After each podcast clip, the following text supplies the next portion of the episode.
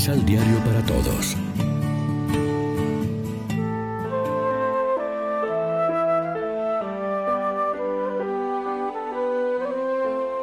Primera lectura del profeta Isaías 8, 23, 9, 3.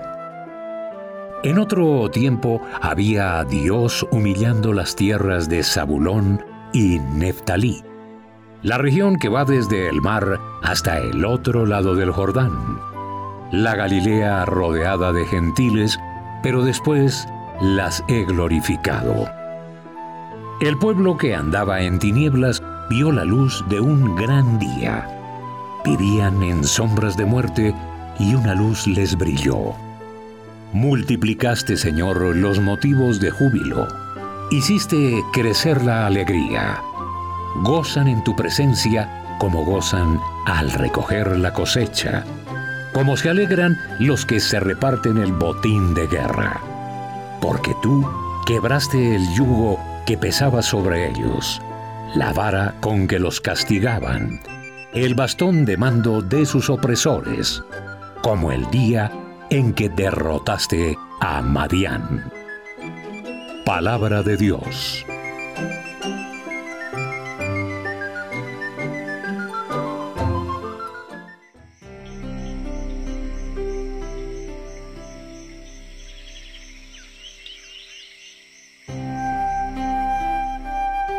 Salmo responsorial del Salmo 26.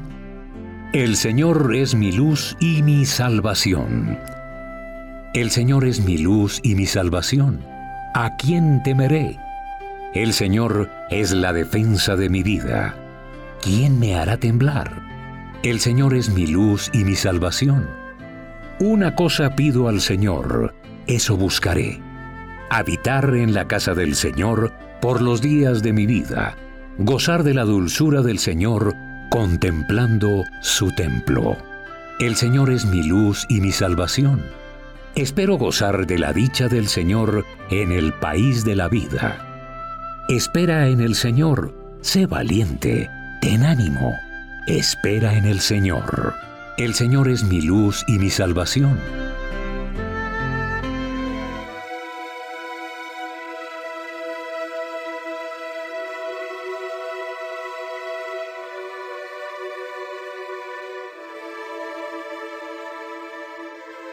Segunda lectura.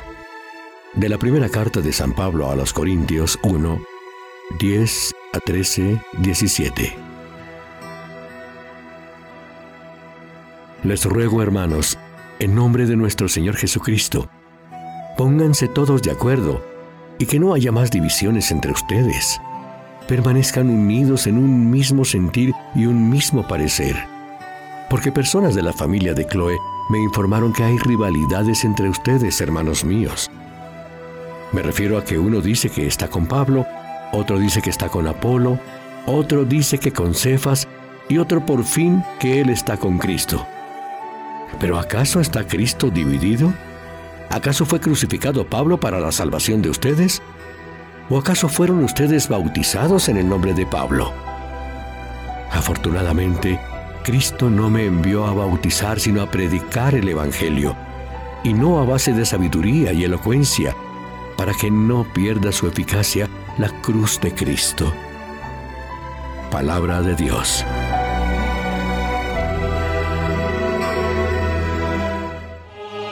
Proclamación del Santo Evangelio de nuestro Señor Jesucristo, según San Mateo.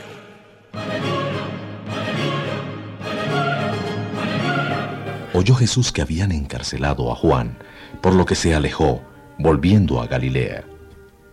Allí, dejando la ciudad de Nazaret, fue a vivir a Cafarnaún, cerca del lago, en los límites de Zabulón y Neftalí.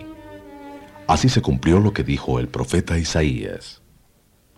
Oigan territorios de Zabulón y Neftalí y los de las orillas del mar y de más allá del Jordán. Escúchame Galilea, tierra de paganos. A tus habitantes postrados en tinieblas los iluminó una luz grande. Estaban sentados en la región sombría de la muerte, pero apareció para ellos una luz. Entonces fue cuando Jesús empezó a predicar y les decía, cambien su vida y su corazón, porque el reino de los cielos se ha acercado. Caminaba Jesús a orillas del lago de Galilea y vio a dos hermanos, Simón, llamado después Pedro, y Andrés, que echaban las redes al agua porque eran pescadores. Jesús les dijo, Síganme, y los haré pescadores de hombres. Los dos dejaron inmediatamente las redes y empezaron a seguirlo. Más allá vio a otros dos hermanos, Santiago y Juan, que con Zebedeo, su padre, estaban en su barca surciendo las redes. Jesús los llamó, y ellos también dejaron la barca y al Padre, y empezaron a seguirlo. Jesús recorría toda la Galilea enseñando en las sinagogas. Predicaba la buena nueva del reino y sanaba todas las dolencias y enfermedades de la gente. Lección Divina Amigos y amigas, ¿qué tal? Hoy es domingo 26 de enero. Celebramos el tercer domingo del tiempo ordinario en la liturgia y como siempre nos alimentamos con el pan de la palabra. La luz es una de las grandes necesidades del ser humano. Ella es seguridad, es certeza, hace el camino más fácil. También en el ámbito de la fe, la luz es primordial ya desde la primera página de la escritura. Anunciar la llegada de la luz es buena noticia siempre. Es liberación de las tinieblas, es gozar de la presencia de Dios que lo transforma todo y lo vuelve luminoso, dándole color a la vida. La luz se opone a las tinieblas, ella las hace evidentes, ella revela lo que no está en orden. Pablo se esfuerza por construir una comunidad cristiana en medio de las tinieblas del mundo pagano de Corinto y una forma de hacerla creíble es superando las posibles divisiones entre sus miembros. Es además una forma de testimoniar a quién pertenece la comunidad y en nombre de quién se reúne. La llegada de Jesús significa el cumplimiento de las promesas del Antiguo Testamento según las cuales la luz alumbraría no solo a la comunidad de Israel, sino más allá, hasta rebasar los límites impuestos por las personas. Dios es luz y su luz abarca a todo el que esté bien dispuesto a abandonar las tinieblas de la ignorancia, del engaño, de la maldad, del pecado, de la ira de Dios.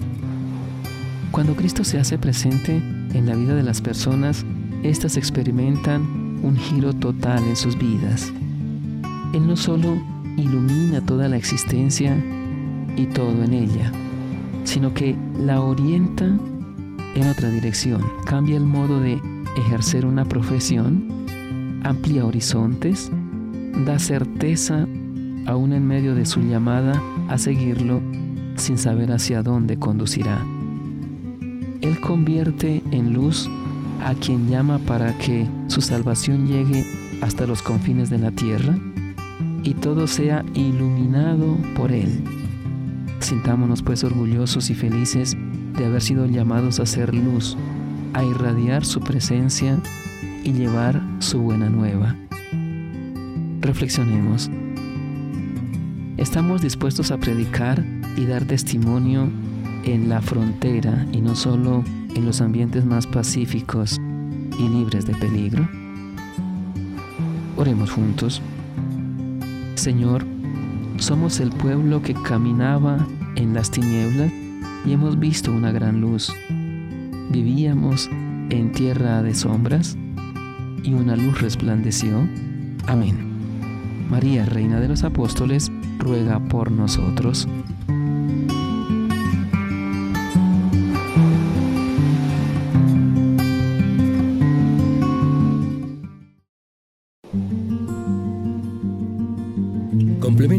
Pasos de la Alexio Divina adquiriendo el emisal Pan de la Palabra en Librería San Pablo o distribuidores. Más información www.sanpablo.co Pan de la Palabra.